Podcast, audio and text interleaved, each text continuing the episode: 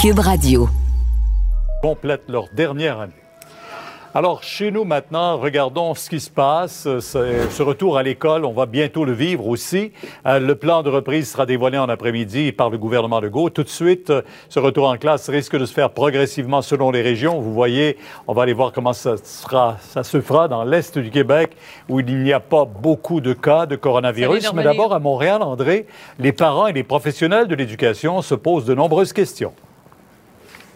Oui, il y a des questions, des inquiétudes aussi, je dois dire, Pierre. D'abord, il y en a qui disent qu'ils veulent pas que leurs enfants servent de cobayes pour bâtir cette fameuse immunité naturelle ou collective dont parle le premier ministre François Legault. On veut aussi s'assurer que ce retour en classe, beaucoup le souhaitent, mais on veut s'assurer que ce soit bien fait, que ce soit planifié et euh, de façon justement à rassurer tous les acteurs du milieu. Euh, il y a des gens, des parents notamment, qui disent qu'ils sont inquiets parce qu'ils ont appris que les enseignants n'avaient pas été consultés.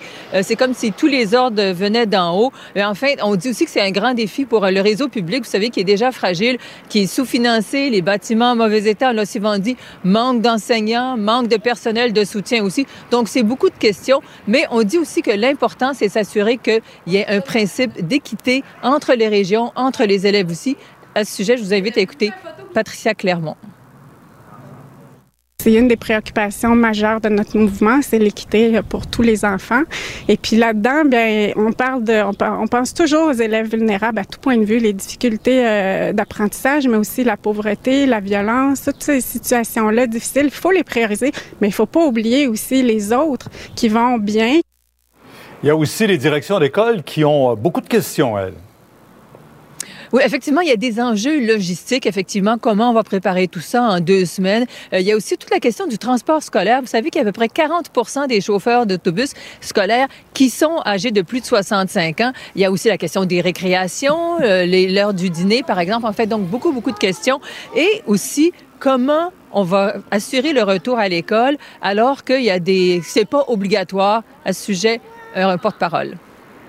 On a déjà mis en place une formation à distance. Mais cette formation à distance-là devrait être bonifiée à notre point de vue. Il euh, faudra pour s'assurer d'une équité là, pour les parents qui feront le choix de garder leur enfant à la maison. Bon, maintenant, dans l'Est du Québec, est-ce que les parents sont moins inquiets, Simon, même si pour plusieurs, ce retour est inévitable? On s'attend à ce que ce soit accompagné de certaines mesures. Oui, effectivement. Les parents veulent qu'il y ait des mesures, Pierre, mais il faut dire que le Bas-Saint-Laurent a été relativement épargné par la pandémie de la COVID-19. 34 cas depuis 16 jours maintenant. Alors, plusieurs parents se demandent quel sera l'effet avec la réouverture possible dans les prochaines semaines des écoles, mais également des garderies sur le nombre de cas. Chose certaine, les parents que j'ai rencontrés ce matin à Rimouski souhaitent qu'il y ait des mesures particulières qui soient prises dans l'ensemble des établissements avec cette reprise. Le plan devrait nous en dire un petit peu plus au cours de l'après-midi. Mais il y a beaucoup d'inquiétudes ici en lien avec une possible deuxième vague parce qu'on a été relativement épargné par cette première vague. Est-ce que ça pourrait empirer avec une autre vague? Voici quelques commentaires qu'on a recueillis de parents ce matin. C'est inévitable parce que, comme en tout cas, ce que j'ai lu, c'est que les enfants étaient très peu à risque et qui étaient très peu à risque aussi de transmettre? Ben moi, ça me dérangerait pas. Là, c'est, ça remettrait, euh, on en avancerait, les enfants seraient contents. je vais suivre, euh, je vais suivre le, cours de, ce qui va être annoncé. Moi, j'ai une garderie à la maison. Puis euh, oui, ça m'inquiète. Ouais. Tu sais, je sais pas comment je vais faire pour faire de la distanciation, puis je sais pas, pas tout comment m'aligner. Et pour les éducatrices en garderie ou encore en CPE, ici également dans l'Est du Québec, il y a de l'inquiétude, même s'il y a moins de cas. On attend de voir concrètement le plan cet après-midi au niveau du personnel également. Ah il peut y avoir certaines inquiétudes à l'heure actuelle mhm. quant au nombre. Alors, on devrait en savoir plus à 15h30 avec la conférence de presse du ministre de l'Éducation, mais également du ministre de la Famille, Pierre. Beaucoup de gens l'écoutent pour ça. Merci. À plus tard le ministre qui sera avec nous à 17h30 également. Et alors que plusieurs provinces dévoilent leur plan de déconfinement, ben Ottawa, Justin Trudeau invite les gens toujours à la prudence. D'ailleurs, Raymond, euh, le premier ministre, dit qu'il n'a pas l'intention de se mêler des décisions des provinces. Non, mais effectivement, il invite à la prudence. M. Trudeau euh, dit qu'il ne faut pas se tromper. Vous savez que le gouvernement fédéral et les provinces travaillent sur euh, des lignes directrices pour la réouverture de l'économie à travers le pays. Ces lignes directrices doivent être publiées dans les prochains jours. Mais M. Trudeau, ce matin, a dit, Pierre, C'est pas au fédéral d'approuver les plans des provinces, c'est dans leur champ de compétences. Ceci dit, il a encore une fois réitéré ses réserves par rapport au concept d'immunité collective euh, invoqué la semaine dernière par François Legault à Québec. M. Trudeau qui dit qu'il reste encore beaucoup de questions là-dessus, mais pour le reste, pour ce qui est des plans de déconfinement, les provinces ont le champ libre. Justin Trudeau, par contre, leur conseille la plus grande prudence les gens sont en train de, suivre euh, dans la grande mesure euh, les instructions euh, données par les provinces, par le pays, par nos experts en santé. ils limitent leurs déplacements, ils restent chez eux. et je pense que les gens savent à quel point c'est risqué de rouvrir ou de reprendre les activités trop rapidement parce qu'on pourrait perdre tous les gains qu'on a, qu'on a eu euh, difficilement durant ces, euh, ces, dernières semaines de confinement. Ça risque d'être la plus grande bataille de notre vie. COVID-19. On remercie nos collègues de LCN TVA Nouvelles. On va les retrouver plus tard. Et pour l'instant, c'est l'heure des nouvelles. Nos nouvelles à nous avec Vincent Dessureau. Bonjour Vincent. Tu as passé une bonne fin de semaine? Oui. Malgré tout, faut toujours rajouter le malgré tout. Surtout samedi. Il faisait tellement beau, ça donnait le goût du printemps et de l'été. Oui. Et euh, on est allé se promener, nous, les Durocher euh, Martineau, pour aller prendre l'air. Et je dois avouer que je dois lever mon chapeau aux Montréalais qui étaient au Parc en Grignon samedi parce que euh, il y avait beaucoup plus que ce que j'avais vu jusqu'ici. Les gens qui respectaient vraiment, les gens se tenaient loin les uns des autres. Et je pense que les, les, les, les consignes commencent à être entendues. On a tous ce besoin irrépressible, là, avec le printemps qui s'en vient, de sortir puis d'aller euh, enserrer, un arbre, prendre un arbre dans, nos, dans nos bras. Mais euh, j'avoue que les, les gens m'ont beaucoup, beaucoup impressionné euh, samedi. Les gens étaient très respectueux, tenaient vraiment à distance les uns des autres. Les masques commencent à pousser aussi, là. Oui. Plus longtemps, on parlait de que François Legault n'a peut-être pas donné l'exemple, mais dans la rue, on commence à en voir pas mal, même si pour certains, c'est vraiment inhabituel. Il va falloir s'habituer. Mais euh, on voit que ça rentre tranquillement dans la tête de bien des gens. Absolument. Parlons de Justin Trudeau. Euh, vous avez entendu concernant l'immunité, euh, donc mon collègue Raymond Filion qui a pu poser une question, un sujet à, François, à, Justin Trudeau, qui entre autres, pour terminer sur ce sujet-là de la question de l'immunité, mm. est-ce qu'on en a, est-ce qu'on n'en a pas, euh, Justin Trudeau a annoncé la création d'un groupe de travail pan-canadien qui sera basé à Montréal sur justement l'immunité. Est-ce qu'on a une immunité collective après avoir contracté la COVID-19? Mais ça se fera à moyen long terme. Alors évidemment, d'ici là, on demande la plus grande prudence. Sinon, ce qui était central du point de presse de, euh, du premier ministre tantôt, c'est la subvention salariale d'urgence. Mhm. Donc, programme qui a annoncé il y a plusieurs semaines. Le fameux 75% 75% des salaires pour les entreprises touchées par la COVID-19, euh, jusqu'à 847 dollars par euh, travailleur par semaine. cette subvention était donc accessible en ligne pour s'inscrire depuis ce matin et ça a été tout un succès. on parle de 10 000 demandes, donc 10 000 entreprises en quelques heures, on verra le mm. chiffre final, qui se sont euh, inscrites à cette subvention. Euh, ils recevront leur argent d'ici le 7 mai. Justin Trudeau essaie de faire le plus vite possible, même si pour plusieurs entreprises, ils ont trouvé ça quand même assez long. Je vous fais entendre euh, le premier ministre là-dessus. Depuis 6 heures ce matin, près de 10 000 entreprises avaient déjà présenté une demande. La subvention va aider beaucoup de gens à garder leur emploi pendant cette crise. Et ça va aussi aider les employeurs à reprendre rapidement leurs activités une fois la crise terminée. Alors, on parle de euh, d'une calculatrice en ligne, on sait qui est, disponible depuis déjà quelques jours pour aller calculer si votre entreprise euh, peut recevoir cette euh, subvention, combien elle en recevrait. Et là, ce qui est quand même une question complexe pour certains travailleurs, c'est que là, certains vont, vont être appelés au travail, mais cette subvention est rétroactive au 15, mars. Et là, il y en a qui ont eu la PCU déjà et qui ont peut-être même demandé pour le pour le, le deuxième mois ou qui ont reçu le deuxième mois. Alors là, qu'est-ce qui arrive quand on aura les trucs en double. Euh, ça, Justin Trudeau dit, ben, on a des systèmes qui permettront de faire le suivi de ceux qui ont eu trop d'argent et il faudra payer à un moment donné. Ce que ça veut dire, c'est que si vous avez reçu déjà un 4000 en PCU, euh, mais que vous allez après ça ben retrouver votre subvention salariale, 847 en ben, vous allez le recevoir, mais vous allez devoir le rembourser à la fin de l'année sur votre rapport d'impôt. Alors, ça se peut qu'il y ait un 3, 4, 5 000 dollars qui vous soit dû, là, euh, enfin, qui sera dû au gouvernement à la fin de l'année financière. Et ça, pour plusieurs, il y en a qui risquent de faire le saut. Ouais. Alors, euh, Mais de toute façon, il faut rappeler aussi, Vincent, à chaque fois, parce que je vois beaucoup de choses qui circulent sur les médias sociaux. Tu sais, on revient tout le temps avec ce chiffre, le fameux 2000, le 2000 puis le 1250 pour les étudiants.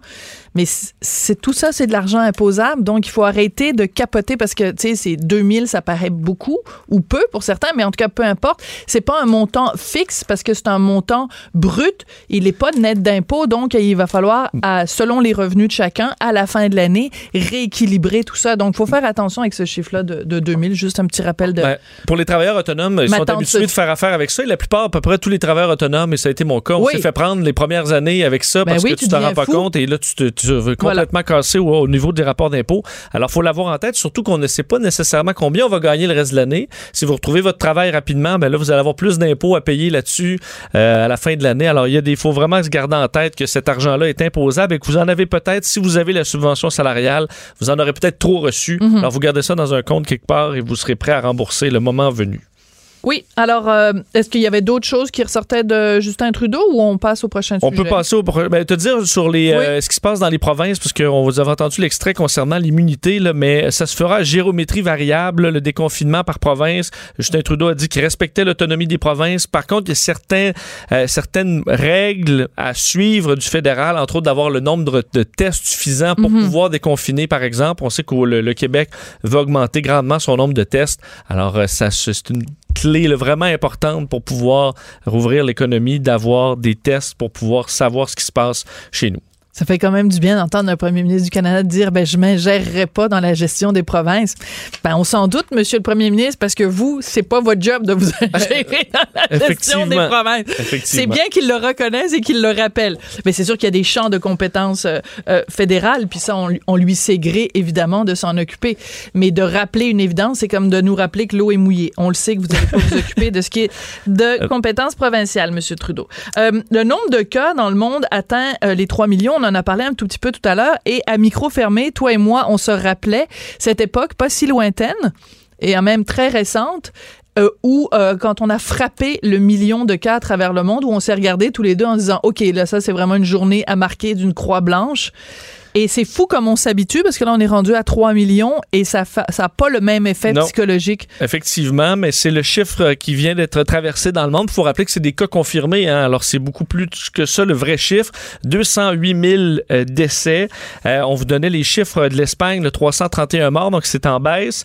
Euh, la conférence de presse de- du, du gouverneur Andrew Cuomo de l'État de New York vient de se terminer. On parlait de 337 décès. Alors, c'est vraiment en baisse à New York. Et entre autres, on s'intéresse aux anticorps, là, à savoir combien de New-Yorkais ont eu la maladie, même les, les, euh, ceux qui n'avaient pas de symptômes. Et dans une nouvelle étude auprès de 7500 New-Yorkais, 14% euh, avaient des anticorps. Alors, on parle, on dit au Québec, là, le docteur Arruda euh, estimant entre 5 et 10% Alors, on serait peut-être plus près du 5 que du 10, sachant que New York a été si durement frappé, euh, n'a que 14% des New-Yorkais qui sont euh, qui, qui ont, qui ont visiblement eu la COVID-19, euh, en rappelant que, vous l'avez vu, Boris Johnson était de retour euh, aujourd'hui après sa convalescence reliée à la COVID-19. Oui. Alors écoute, on a un petit peu plus d'informations. Bon, évidemment, c'était au compte-goutte euh, jusqu'ici. Il y avait quand même eu un certain nombre de d'informations dans les journaux. Puis on va avoir plus de détails, évidemment, à 3h30. Mais quand on parle du retour euh, en classe, ben écoute, on le sait, les écoles secondaires restent fermées. Les écoles primaires et les garderies euh, hors de Montréal réouvriraient le 11 mai. Donc, pour les jeunes du secondaire, rien avant le mois de septembre. Il y en a qui vont être déçus. Il y en a qui vont être déçus. Mais il y en a qui vont être contents. Écoute, euh, ouais. PS4 jusqu'au 1er septembre, toi. Ouais, on espère que ce sera pas juste ça, là, qu'on pourra aller faire un peu de, aller se dégourdir un peu à l'extérieur. Euh, parlons, on parlait des masques tantôt, euh, Sophie. Euh, Oui. Donc, euh, vous dire, euh, je vous invite à écouter cette entrevue euh, de Mylène Drouin, la directrice régionale de la santé publique de Montréal, avec notre collègue Benoît Dutrisac ce matin, qui est revenu sur le dossier des masques à Montréal. On sait que Dr Arruda avait dit au Québec, là, on ne va pas forcer le port du Mhm. masque, on ne pourrait pas le faire, Ben, même légalement, techniquement, serait pas- légalement. voilà. Euh, et euh, ce sera le- la même chose pour Montréal, c'est-à-dire qu'on va le suggérer. Elle disait, Madame Drouin, je vais demander aux gens de le porter dans les lieux publics, mais surtout dans les transports en commun lorsqu'ils vont aller dans des magasins ou dans des commerces, évidemment sur les lieux de travail, quand on va arriver à concentrer des gens sur des lieux de travail pour lesquels le 2 mètres est très difficile. Alors, ce sera ça pour Montréal. On expliquait également qu'on va mettre en place des brigades d'intervention qui vont s'activer dès qu'il y a un cas dans un milieu de travail, par exemple. Ah, ok. Alors, si ici, à Cube, on a un cas, euh, ben, il y a une équipe montréalaise qui pourrait se déplacer d'experts pour tout de suite gérer la situation dans le but d'éteindre là, ces petits feux-là qui, qui débutent un peu partout. Euh, et pour ce qui est du déconfinement, elle est euh, bon, elle comprend que Montréal, ce sera pas la première ville à débuter son, son déconfinement. Ben, ça ni risque à même ouvrir les d'être la écoles. dernière. Probablement la dernière au Québec en raison de la situation critique euh, dans les CHSLD, mais en général, le virus qui circule davantage dans la métropole. parce que pour Montréal là, on- et les couronnes nord et sud, euh, on parle d'un retour euh, en classe au primaire, parce qu'on a, bien compris que le, secondaire, ça va se faire seulement en septembre. Ce serait le 18 mai. Donc, on va faire un retour vraiment progressif. Puis c'est sûr que Montréal et les couronnes nord et sud, il faut que ce soit en dernier, parce que c'est là qu'il y a le plus de cas. Donc, il faut pas non plus... euh, j'aime beaucoup l'image du docteur Arruda quand il dit c'est pas une, une, une switch on-off, là. C'est plus un, un- un gradateur. gradateur. Donc, euh, on le sait, là, c'est comme euh, quand on met la température, quand on ouvre euh, le chauffage, ben on le met pas. C'est pas juste on met du chauffage ou on n'en met pas, c'est on commence à 2 degrés, puis 5, puis 10. Donc, c'est sûr que Montréal, là, ça va passer en dernier. Et, euh, ben écoute, tu, tu voulais nous parler du nombre d'infractions pour rassemblement illégal en fin de semaine pour complètement contredire moi qui disais à quel point je trouvais que les Montréalais s'étaient bien comportés. Ah, c'est une baisse, Oui, une OK, baisse. pardon. Non, au contraire, ça va dans bon, ton ben sens. ça va dans mon sens. OK, Euh, puisque la- les policiers Mais de sais, on n'est pas obligé d'être d'accord, Vincent. Non, hein. mais euh, ça va mieux. En fait, il y a quand même beaucoup de, de contraventions qui se sont données en fin de semaine, mais un peu moins que euh, les deux dernières semaines. C'est ce qu'on constate dans les chiffres de la police de Montréal, de Laval et de la Sûreté du Québec. Euh, 810 constats euh, reliés à des rassemblements illégaux, à des différentes infractions là, en lien avec le non-respect du confinement.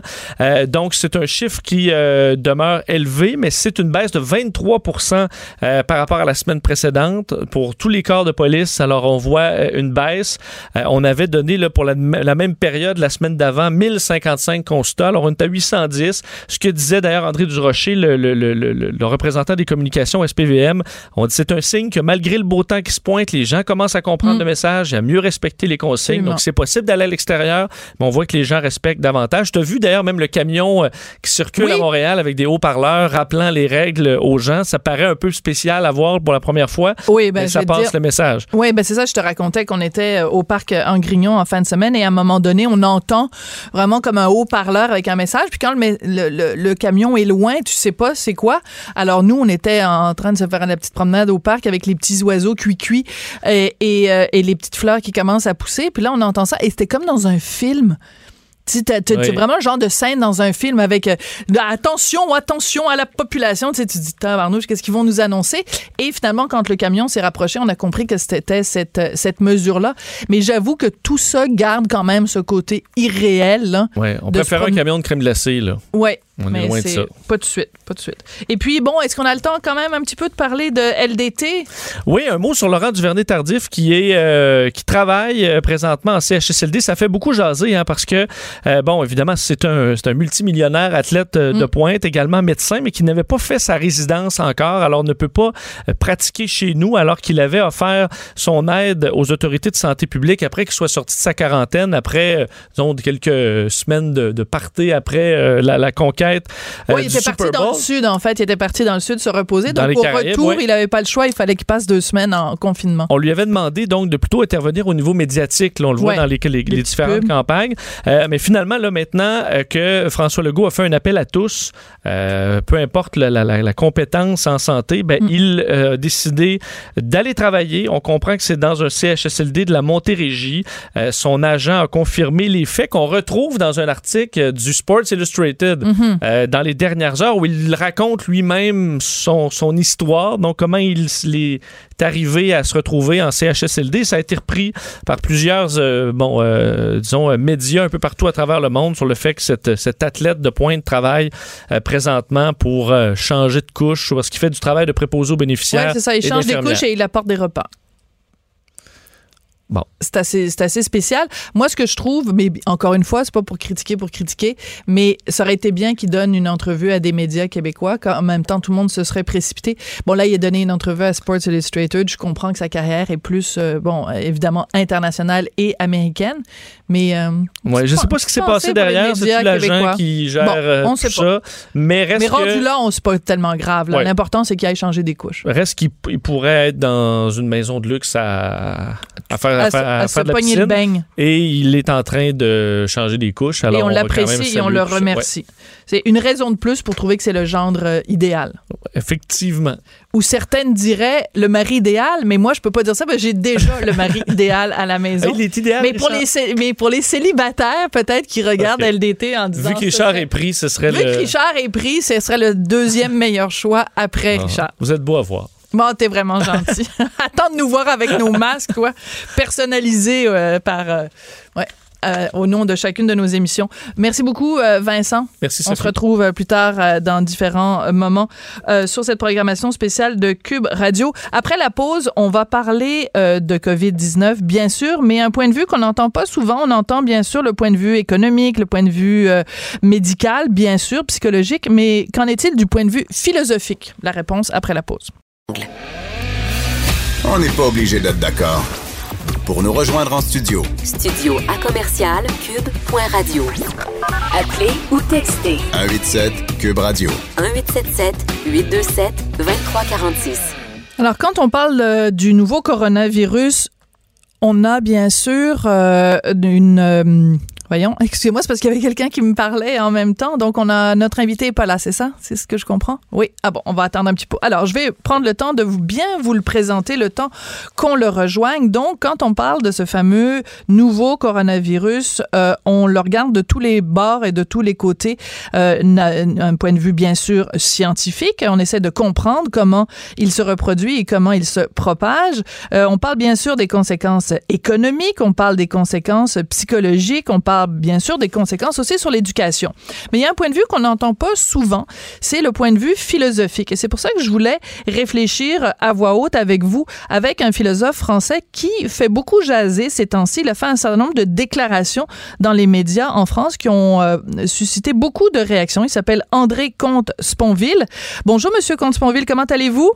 Mais je vais très bien, merci. Écoutez, depuis euh, plusieurs semaines maintenant, je lis plein d'entrevues avec vous et j'y trouve beaucoup de matière à réflexion sur ce coronavirus. Et vous arrivez avec un point de vue qu'on n'entend pas ou qu'on entend euh, Par exemple, vous dites que vous, ce qui vous fait, euh, vous avez plus peur d'avoir l'Alzheimer que d'avoir euh, le Covid-19. Vous disiez, vous dites également que vous préférez attraper le Covid et même en mourir plutôt que de rester confiné indéfiniment. Et ensuite, vous dites également qu'il y a des choses beaucoup plus graves que la Covid dans le monde en ce moment, comme par exemple les enfants, des milliers d'enfants qui meurent de malnutrition. Donc, vous êtes un peu euh, le philosophe qui vient lancer un pavé dans la mare en ce moment. Euh, d'abord, le fait qu'il y ait plus grave dans le monde et dans la vie que le Covid-19, euh, c'est une évidence. C'est pas des milliers d'enfants qui meurent de malnutrition. C'est 9 millions d'êtres humains qui meurent chaque année, 9 millions, qui meurent chaque année de malnutrition, dont parmi eux 3 millions d'enfants. 3 millions d'enfants. Quant à Alzheimer, effectivement, j'ai plus peur d'Alzheimer que du Covid-19, mais pour une raison bien simple. Je donne les chiffres de la France, je ne connais pas les chiffres au Canada il y a chaque année 225 000 nouveaux cas d'Alzheimer. 225 000. Nous en sommes actuellement, pour ce qui est du Covid-19, à 22 000 morts. C'est beaucoup trop, 22 000 morts. Mais à côté de 225 000 nouveaux cas d'Alzheimer chaque année, c'est dans un rapport de 1 à 10. Mhm. Or, quel est le taux de guérison d'Alzheimer? 0%. Quel est le taux de guérison du Covid-19? 99%. Peut-être un peu moins pour les gens de mon âge. J'ai 68 ans, le taux de guérison doit être de 94 ou 95%. Et donc, évidemment que je préfère attraper une maladie dont le taux de guérison à mon âge est de 95%, plutôt qu'une maladie comme Alzheimer, dont mon père est mort, dont ma belle-mère vient de mourir, je connais bien cette maladie, dont le taux de guérison est de 0%. Ouais.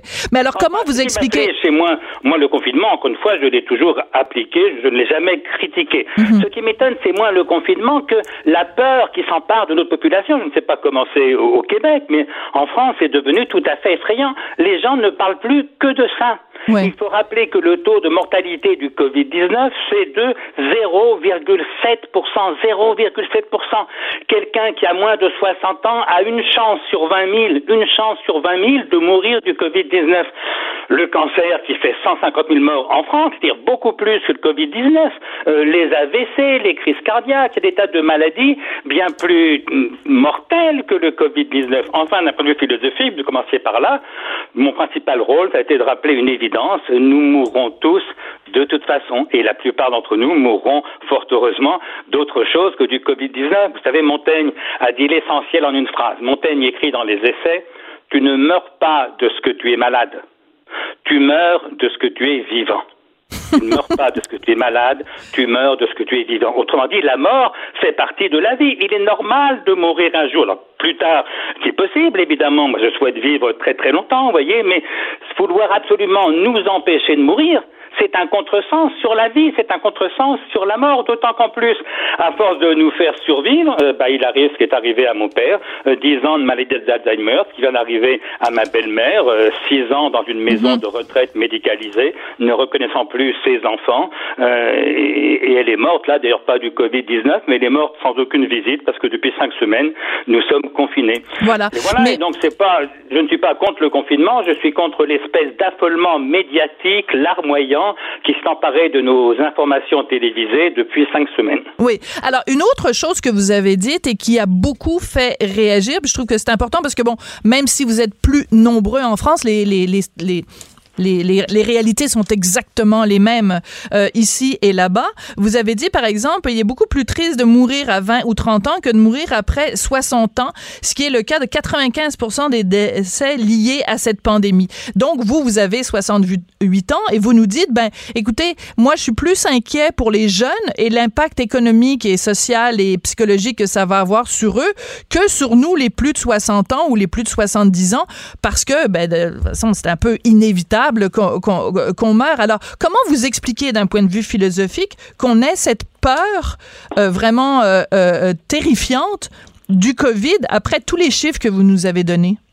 Moi, je crois qu'il y a un, moment d'affolement social, médiatique. C'est pour ça que je résiste. Moi, mon rôle de philosophe, c'est d'apporter un peu de recul, un peu de sang-froid.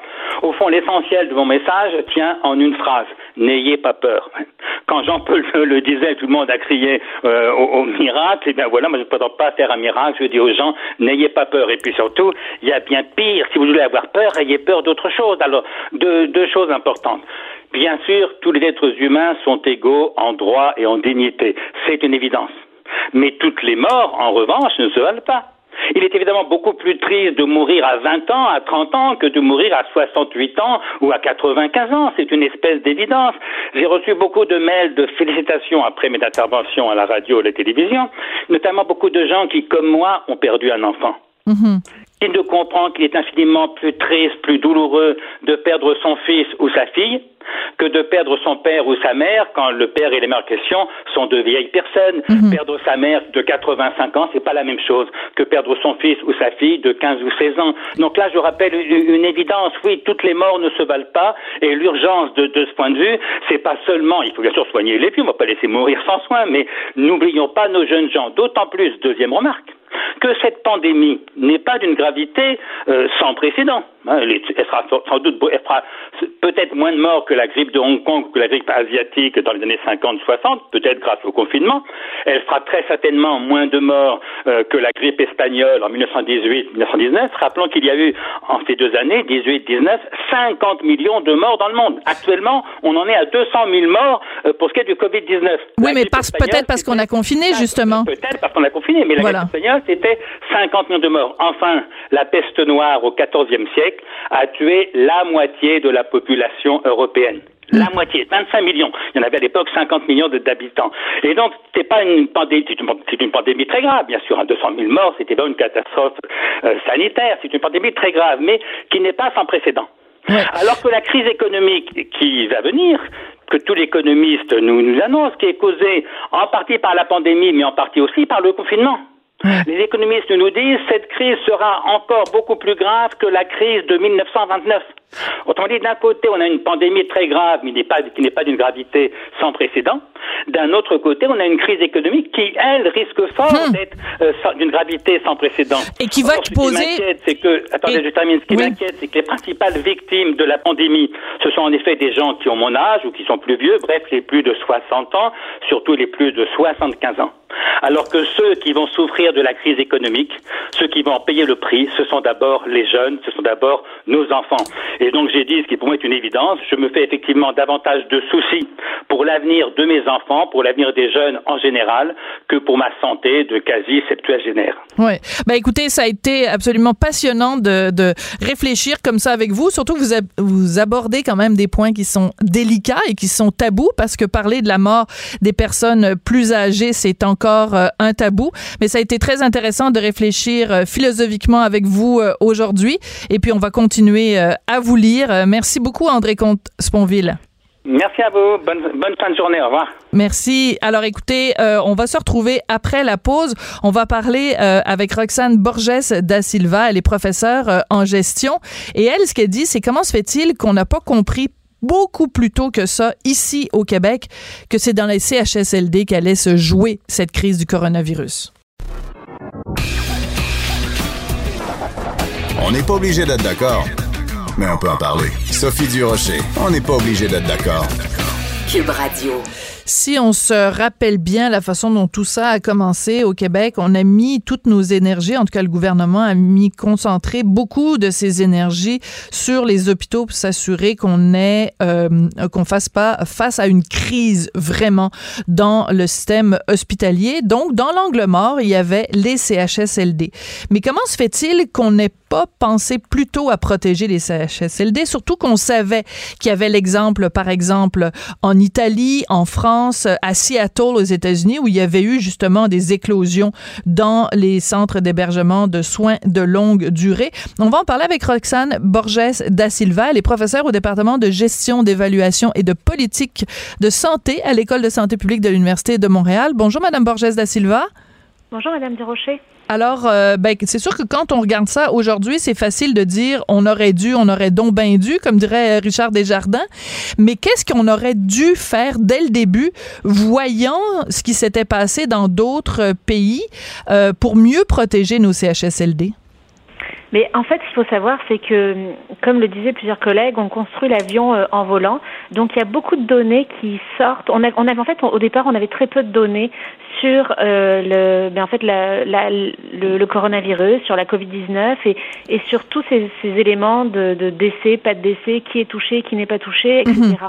Donc à partir de là, euh, c'est sûr que le gouvernement et même l'opinion publique au Québec et au Canada a vu euh, qu'en Italie c'était catastrophique. On a vu qu'en Chine, euh, ben, en Italie c'était catastrophique parce qu'ils étaient rendus à devoir faire le choix à qui donner un mhm. respirateur ou non. En Chine, ils ont construit des hôpitaux en quelques en quelques jours. C'était impressionnant pour subvenir aux besoins de, des cas infectés qui avaient besoin d'être hospitalisés. Alors c'est sûr que le gouvernement a dû être influencé par ces éléments-là et a donc mis en place les en fait libérer le, plus de possible de lits à l'hôpital pour pouvoir subvenir à ses besoins et ne pas avoir besoin des cas infectés finalement qui vont être qui allaient être hospitalisés et ne pas avoir à faire le choix de respirateurs artificiels. Alors est-ce qu'on aurait pu mettre en place des, des mesures plus tôt? Oui, sûrement, c'est sûr. La Colombie-Britannique l'a fait. Mais euh, pourquoi le gouvernement l'a pas fait C'est difficile d'y répondre. Je suis pas avec eux et je travaille pas avec eux directement. Non, je comprends. Puis c'est toujours euh, dangereux quand on est euh, dans une situation comme ça. C'est toujours facile de faire un peu les, les gérants d'estrade parce qu'on n'est pas nous-mêmes dans les postes de position. Mais quand même, justement, vous avez évoqué l'exemple de la Colombie-Britannique. Revenons-y. Euh, dès qu'il y a eu des cas en Colombie-Britannique, ils ont quand même mis, euh, parce qu'on se rappelle qu'au Canada, c'est quand même là qu'il y a eu les premiers cas, et ils ont tout de suite mis euh, euh, sur pied un certain nombre de, de, de, de, réactions. Euh, par exemple, les conditions de travail de tous les employés, puis on s'est assuré que les gens ne passent pas d'un d'un coin du réseau à l'autre ou de se promener d'un hôpital à un CHSLD. Donc, c'est quand même des choses de base. Par exemple, au personnel soignant, on leur a donné de, de l'équipement de protection. Pourquoi ces choses-là qui sont, écoutez, moi je suis pas une spécialiste de la santé, mais ça me paraît une évidence. pourquoi? C'est quand même assez fâchant de penser qu'au Québec, ça n'a pas été fait. Ne serait-ce que donner de l'équipement de protection aux gens qui travaillent dans les CHSLD. En fait, il y a une chose qui est importante qu'on ne savait pas euh, au, à la fin du mois de mars euh, également, c'est que euh, on, euh, ben en fait, il semble, il y a de plus en plus d'études qui sortent qui disent qu'il y a beaucoup de porteurs asymptomatiques. Certaines études même disent que 4 personnes sur 5 pourraient être porteurs asymptomatiques, c'est-à-dire avoir, le, avoir la COVID-19, mais avoir aucun symptôme, mais, mais quand même être contagieux. Donc, ces études-là n'étaient pas encore sorties et on n'a pas encore de réels chiffres là-dessus sur le nombre de porteurs asymptomatiques. Donc, c'est sûr qu'en n'ayant pas ces informations-là, euh, c'était et, et peut-être aussi à cause d'un manque de matériel, mais ça c'est pas clair. Euh, je suis pas non plus dans la, la gestion de la logistique et d'équipement euh, du ministère. Mhm.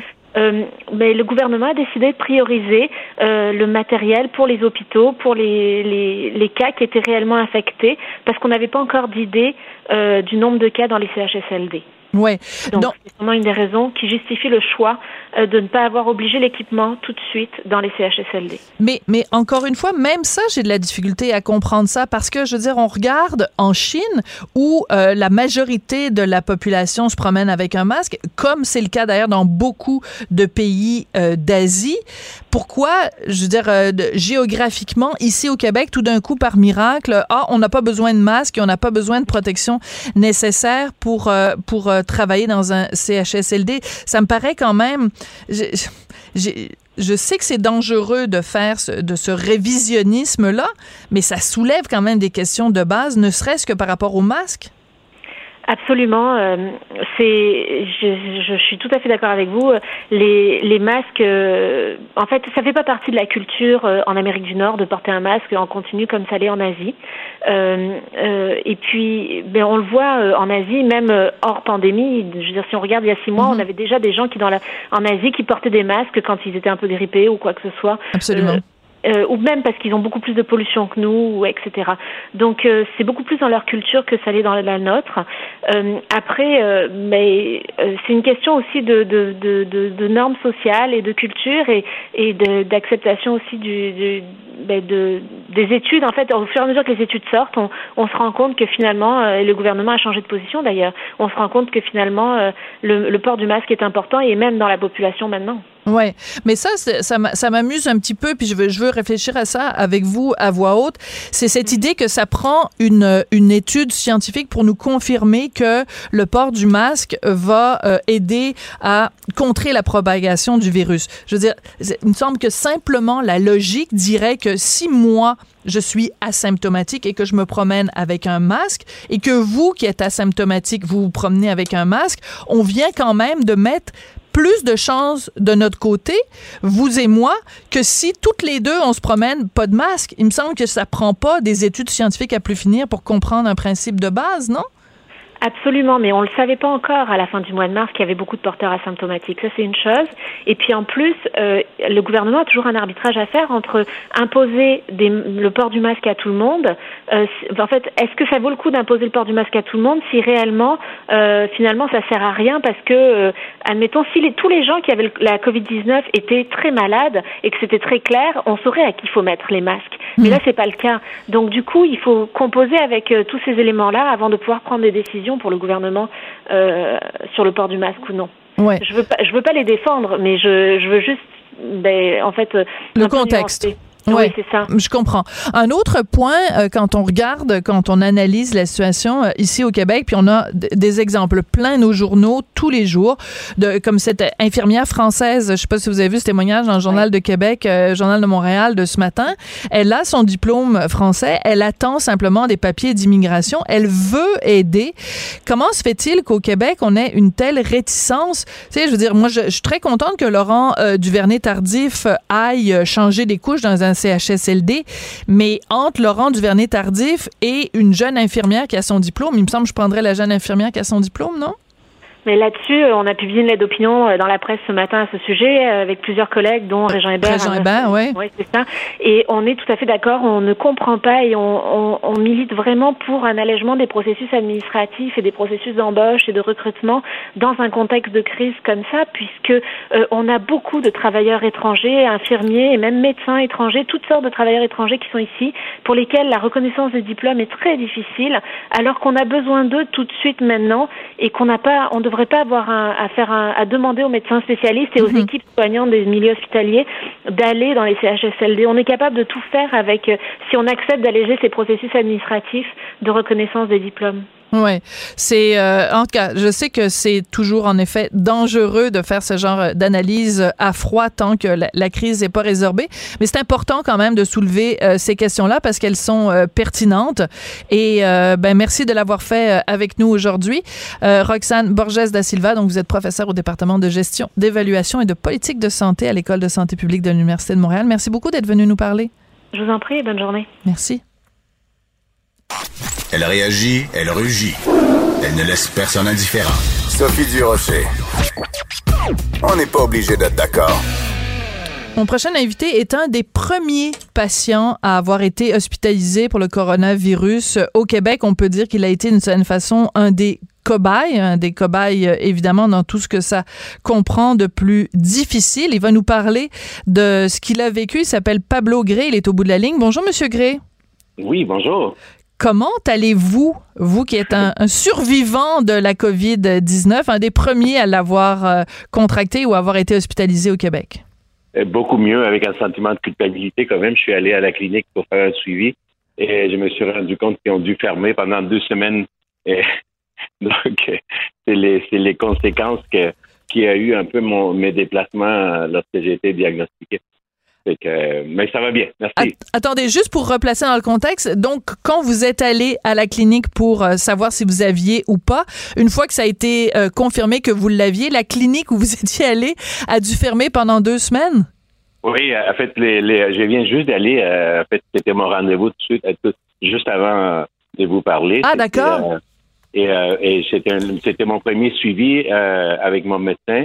Et il m'a dit, écoute, la clinique, une fois, euh, Santé Québec, euh, Santé publique Québec nous a appelé. Moi, comme médecin, j'ai dû m'enfermer pendant deux semaines et euh, la clinique a été fermée pendant deux semaines. Ah oui.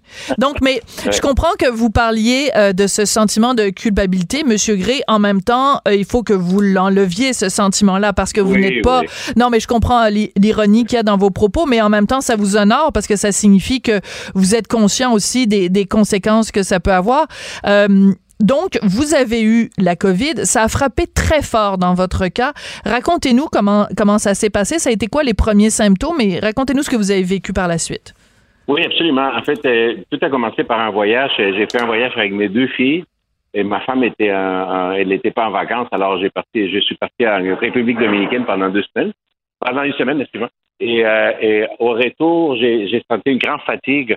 J'ai senti des gros mal de tête. Euh, et puis par la suite, c'était la fièvre.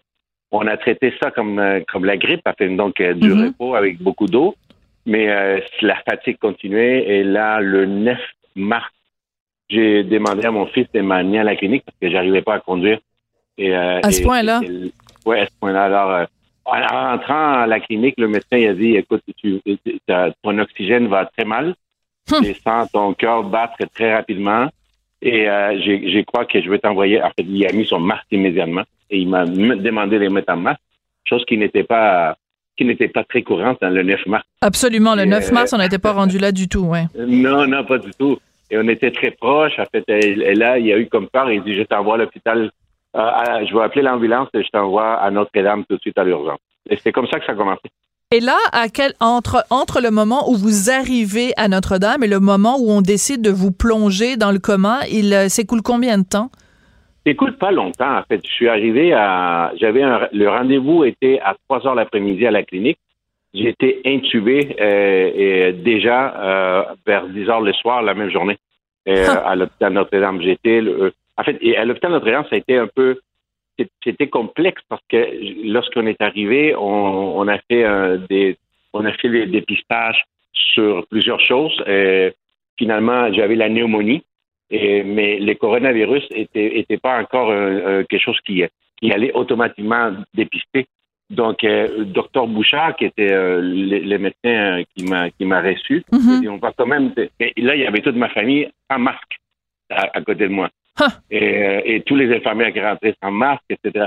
Donc, euh, là, ils n'étaient pas habitués. J'étais le premier à Notre-Dame euh, diagnostiqué coronavirus. C'est pour ça qu'on voulait vous parler, oui, c'est ça. Alors, donc là, on décide de vous de vous intuber. Euh, c'est c'est pas c'est pas un pique-nique, hein, l'intubation. Euh, et et euh, et vous avez passé au total combien de temps dans le coma, Monsieur Gray? Je suis euh, tombé dans le coma euh, euh, le 9 mars la nuit parce qu'on m'a on m'a renvoyé à l'hôpital juif euh, pour euh, pour le traitement de la COVID parce qu'ils sont spécialisés là-dedans. Et, euh, j'ai- et je me suis réveillé le 23 mars, date de la fête de ma grand-fille. C'est Noël, mon meilleur cadeau. Oui, ben non, j'imagine, ça doit être tout un cadeau, en effet. Alors, décrivez-moi comment ça se passe. On se réveille du coma. Euh, vous, est-ce que euh, vous, vous vous vous demandez où vous êtes, j'imagine? Vous vous demandez ce qui se passe? Vous êtes un peu confus? Racontez-nous. Mais vous, vous, vous, passez un- une espèce de pont entre la, la virtualité euh, dans un monde parallèle. Le, le COVID, euh, c'est quelque chose qui s'attaque, oui, physiquement aux poumons, et, euh, aux voies respiratoires, mais ça attaque aussi beaucoup au cerveau, hein, Mhm. euh, au niveau des... euh, puis avec tous les médicaments qu'on vous donne, euh, c'est un monde d'hallucinations horribles qu'on vit pendant, pendant et après. Comme quoi? C'est- de réveiller. Moi, j'en ai eu plusieurs. Il y en, a- il y en a- il y en avait qui s'est répété beaucoup. Il y avait des serpents qui tournaient autour du lit. Sentais les serpents monter sur mon lit. J'avais un couteau que je pouvais avoir accès, mais qui je devais me déplacer. Mon lit était plein de, de, de rasoirs, donc à chaque mouvement, j'ai saigné. Ah et, oui. euh, et, ouais, mais c'était. Et, euh, et j'avais la visite des gens qui étaient déjà décédés dans ma famille, qui venaient me- m'appuyer. Non. Euh, oui, mon père, que, mon père que j'ai jamais, que j'ai jamais eu des contacts. Je suis pas une personne très, très croyante de ces trucs-là, mais, mais, mais je l'ai vu, il était assis à côté de moi. Et c'était drôle parce que euh, Cuomo de CNN, il a vécu la même histoire. Ah Et mon oui. père, il me- oui, mon père me disait, écoute, si tu vas te battre, tu, tu, tu dois te battre intelligemment. Et- et il m'a posé une question qui était, que pour moi, ça reste aujourd'hui encore très valable. Il m'a Allez-y. il m'a demandé est-ce que tu as encore des trucs à enseigner ou à apprendre dans la vie? Parce que sinon, tu vas peut-être prendre la place de quelqu'un qui va mourir, qui, qui aurait plus de choses à Lui il était très direct, alors il m'a même posé une question très directe. euh, euh, et j'ai dit oui, j'ai encore des, des enfants, j'ai trois enfants, puis j'ai encore euh, la vie à vivre. Alors oui, j'ai des trucs à enseigner, j'ai des trucs à apprendre. Mais c'est absolument, ah, je vais, je vais faire une mauvaise blague, mais c'est hallucinant ce que vous nous racontez de vos hallucinations. Mais la façon dont vous en parlez, c'est que quand vous décrivez les rasoirs dans votre lit, les serpents, votre père qui vient vous parler, dans votre, dans votre tête, à ce moment-là, c'est la réalité. C'est concret, c'est vraiment là, vous le, vous le sentez dans votre chair là qu'il y a des serpents puis des rasoirs. Mais tout à fait. j'ai voyé, en fait, par la fenêtre, je voyais, euh, même, même ça après être réveillé du COVID, fait, de, de, de, euh, sur les communs, j'ai euh, j'ai senti que ma mère était là. J'ai parlé à ma mère. Ma mère était, ma mère est au Chili. Et, et j'ai et, il a fallu que, que, après les conversations avec ma femme, que ma femme me dise Ta mère a jamais voyagé, on ne peut pas voyager au Mais Canada. non. Et, C'est fou. là, j'ai- ma- et c'est fou parce que je me suis même chicané avec ma mère, parce que ma mère est une personne qui aime manger. Puis là, j'ai- elle, demandait de la pizza aux infirmières. Elle dit Maman, on est là pour moi. C'était c'était très, très cool. C'était bah, c'était très cool. C'était très, particulier. euh, C'est très particulier. C'est euh, comme un trip de drogue, mais sans les drogues. En tout cas. Voilà, voilà, voilà. C'est vraiment- alors- Un, un autre truc qui m'est arrivé, c'était les Oui, loups. allez-y. Les loups? Ah oui, OK. Parlez-moi des loups. Ben, il y avait, il y avait, moi, j'ai toujours cru que j'étais à l'extérieur de l'hôpital, dans une espèce de balcon, et j'avais toujours froid. Et, euh, et j'ai demandé toujours aux infirmières de me faire rentrer. Et lorsqu'une infirmière, vous savez, quand, quand vous avez la COVID, les gens doivent s'habiller énormément pour pouvoir entrer dans la chambre de la personne qui est infectée. Oui. Donc, euh, donc euh, ça prenait beaucoup de temps pour qu'ils viennent me voir. Et, euh, et lorsqu'elle rentrait, j'ai, par solidarité avec eux, avec elle, j'ai dit, faites attention parce que derrière moi, il y a des loups qui s'approchent. Et, euh, et puis, puis les femmes même, monsieur, il n'y a pas de loups ici, on est à l'hôpital, vous êtes, vous, vous venez sortir euh, de- du coma, mais, mais, mais quand même, dans mon imaginaire, je savais qu'il y avait un gun dans les tiroirs des infirmières, donc euh, s'il y avait quelque chose, je pouvais les prendre et tirer sur les loups. En fait, c'était quand même hallucinant. Oui, hallucinant. Mais juste pour bien comprendre, Monsieur Gray, donc vous vivez tout ça pendant que vous êtes euh, dans le coma, puis même dans les, dans les heures ou dans les jours euh, qui ont suivi. À quel moment vous diriez, après, vous, vous, dites que vous êtes sorti du coma le 23 mars, à partir de quel moment vous avez recommencé à avoir une vie, entre guillemets, normale? Ben, c'est, je, je dirais que j'ai commencé à prendre conscience à, environ le 25-26 mars, lorsque j'étais au cinquième étage. Je n'étais plus au neuvième étage où c'est le plus grave, mais j'étais en espèce de cas important en récupération. Mhm. L'infirmière qui est venue me voir la première fois m'a dit, lorsque tu es arrivé ici, tu te rappelles peut-être pas, mais tu m'as dit qu'à mes questions, tu m'as répondu que tu étais ici pour un suivi de l'Ebola et que tu étais à l'hôpital à Santiago du Chili et que tu allais conduire l'ambulance jusqu'à chez toi, donc que tu étais un peu perdu. Oui, un petit peu, un petit peu perdu. Écoutez, votre histoire, vous êtes un très bon raconteur. Vous devriez écrire un roman à la Gabriel Garcia Marquez ou euh, le réalisme magique euh, comme ça. Donc, euh, les loups, les serpents, vous revenez à la vie. Et là, comment ça se passe? Parce que votre femme et deux de vos trois enfants ont également eu la COVID. Mais, ça, mais ça, vous le savez pas. Vous l'apprenez seulement une fois que vous sortez du coma? Ben, c'est une fois que j'ai sorti du coma, en fait, le, le, la dernière journée des mars, les soirs, euh, on, finalement, on me renvoie à la maison. Et j'ai euh, la veille, j'ai été capable de, de marcher six pas avec euh, marchette. Et j'ai perdu 20 kilos, donc 45 livres à peu près. Et j'ai, j'ai la misère un peu à respirer. Mais l'endroit le, plus difficile aussi, des, dangereux, c'est à l'hôpital même. Hein. Ouais. Vous étiez contente? J'étais content de partir. Oui, vous étiez content. Oui, lorsque j'étais à la maison, c'est là que je découvre, aux conversations avec ma femme, qu'eux, ils ont vécu, qui était un peu facile. Et, euh, et en même temps, je découvre tous les trucs qui n'ont pas été vrais dans mon imagination. les serpents et les loups, on est content que ça n'ait pas été vrai. Pues muchísimas gracias por hablar con nosotros hoy. Merci beaucoup, Monsieur Gray. Ça a été vraiment euh, une, comme une incursion. Vous nous avez pris avec nous par la main pour nous raconter comment ça s'est passé. On est très content que vous alliez mieux maintenant et vous nous avez fait prendre conscience également de, des ravages qu'il peut y avoir avec la COVID, même si on y survit. Merci beaucoup d'avoir pris le temps de nous parler aujourd'hui. Je voudrais remercier euh, Maude Boutet à la recherche, Hugo Veilleux également, Frédéric Mockel et je voudrais remercier Gabriel Meunier à la mise en onde. Ouf! On se retrouve demain, midi. Cette émission est maintenant disponible en podcast. Rendez-vous dans la section balado de l'application ou du site cube.radio pour une écoute sur mesure en tout temps. Cube Radio, autrement dit. Et maintenant, autrement écouté.